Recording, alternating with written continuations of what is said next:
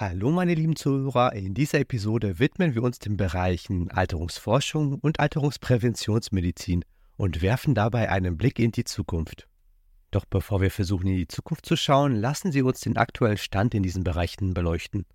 Die eigentliche Erforschung der Alterungsprozesse begann erst in den 1990er Jahren. Diese Forschung ist also noch vergleichsweise jung. Die Erkenntnisse aus anderen Fachgebieten und ihre Integration in die Medizin tragen kontinuierlich dazu bei, unsere Lebenserwartung zu erhöhen. Bedauerlicherweise zeigt sich auch, dass die Zeitspanne, während der wir von chronischen Krankheiten betroffen sind, zunimmt. Dies bedeutet, dass wir im Verlauf unseres Lebens immer mehr chronische Erkrankungen sammeln, ähnlich wie Sammler ihre Schmuckstücke horten, anstatt wie es früher der Fall war, nur an einer einzelnen Krankheit zu leiden. Die Medizin behandelt aktuell diese Erkrankungen symptomatisch, oft mit einem Fokus auf einen spezifischen Bereich. Dies kann effektiv sein, birgt jedoch die Gefahr, den Blick auf den gesamten Körper zu verlieren. Während wir dabei von einer Baustelle zur nächsten wechseln, tauchen neue Baustellen in Form von weiteren chronischen Erkrankungen auf, was die Situation noch komplexer macht. Derzeit erleben wir in der Medizin den Übergang von personalisierter Medizin hin zu spezialisierter Medizin und schließlich zu Präzisionsmedizin. Dies lässt sich gut am Beispiel vom Krebs verdeutlichen. Früher behandelte man Krebs oft mit einer breit angelegten Therapie im ganzen Körper, in der Hoffnung, dass die Krebszellen schneller absterben würden als die gesunden Zellen. Mit der Herangehensweise der personalisierten Medizin wird jedoch die Chemotherapie individuell dosiert, damit Unverträglichkeiten minimiert werden. Da jeder Mensch einen etwas anderen Stoffwechsel hat, führt die Weiterentwicklung dieser Methode zu Präzisionsmedizin. Diese kann jeden Patienten individuell behandeln und sich auf betroffene Bereiche sogar konzentrieren, wodurch die Belastung des gesamten Körpers noch weiter minimiert wird.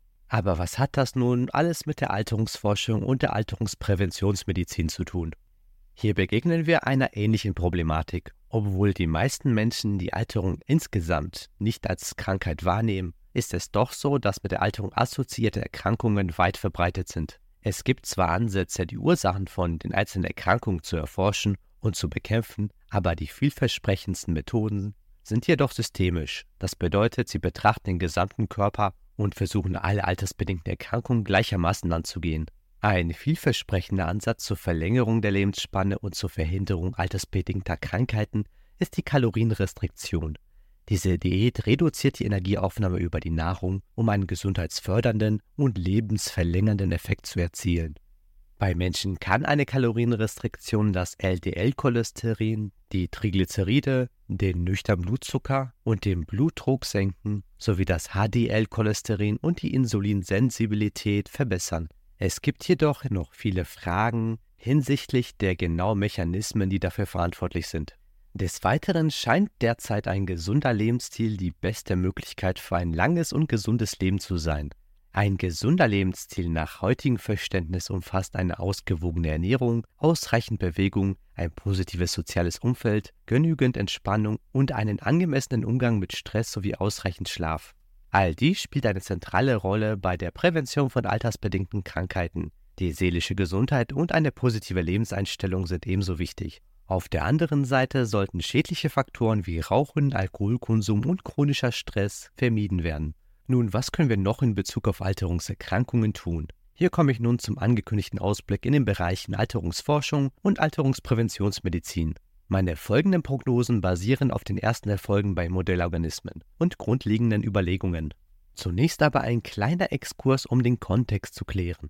Unsere Gene sind nicht darauf programmiert, unsterblich zu sein, sondern darauf, sich in der Spezies zu erhalten. Das bedeutet also, dass unsere genetische Veranlagung darauf ausgerichtet ist, unsere Art und unsere Nachkommen zu erhalten, anstatt uns selbst unsterblich zu machen. Dies liegt an der Art und Weise, wie Evolution funktioniert. In der Evolution geht es also darum, dass diejenigen Organismen, die sich am besten an ihre Umwelt anpassen und gesunde Nachkommen zeugen, ihre Gene weitergeben. Dieser Prozess wird als natürliche Selektion oder Selektionsdruck bezeichnet. Dabei überleben die Organismen, die besser an ihre Umgebung angepasst sind und eher ihre Gene an die nächste Generation weitergeben können. Der Selektionsdruck sorgt dafür, dass die Gene, die vorteilhafte Eigenschaften für das Überleben und die Fortpflanzung vermitteln, häufiger in der Population vorkommen. Auf lange Sicht hin werden also Gene, die nicht zur Verbesserung der Überlebens- und/oder Fortpflanzungschancen beitragen, weniger verbreitet sein. Da der Hauptfokus der Evolution auf der Sicherung des Fortbestandes der Art und die Anpassungsfähigkeit an die Umwelt liegt, sind Gene nicht darauf ausgerichtet, den individuellen Organismus unsterblich zu machen. Deshalb können Eingriffe, die wiederum Umstände simulieren wie Fasten, Kalorienrestriktion, Kälte- und Hitzeanwendung, den Körper suggerieren, dass momentan kein guter Zeitpunkt für die Fortpflanzung sei. Sie aktivieren Mechanismen, die das Individuum fit genug halten sollen, damit das Individuum sich zu einem späteren Zeitpunkt, wenn die Bedingungen besser sind, wieder fortpflanzen kann.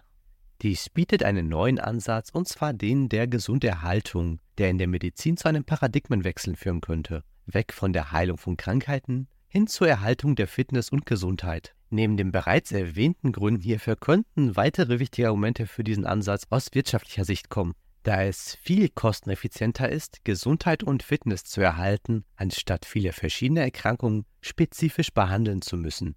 Darüber hinaus könnte in Zukunft die Möglichkeit bestehen, den Alterungsprozess selbst rückgängig zu machen. Bereits heute können wir mit Hilfe epigenetischer Methoden das biologische Alter bestimmen. Dies ermöglicht die Entwicklung präziser Methoden zur Umkehrung des Alterungsprozesses. Es ist also durchaus möglich, dass wir in den nächsten 10 bis 30 Jahren bedeutende Fortschritte bei der Verlängerung unserer Lebenserwartung erleben werden. Wir stehen in Bezug auf die Alterungsforschung vor aufregenden Zeiten und können in den kommenden Jahren große Durchbrüche erwarten. Aber schon jetzt wissen wir, wie wir uns gesund erhalten können, um vielen Erkrankungen vorzubeugen. Deshalb lasst uns dieses Wissen gemeinsam nutzen und ein langes, gesundes und glückliches Leben führen. Bis zum nächsten Mal.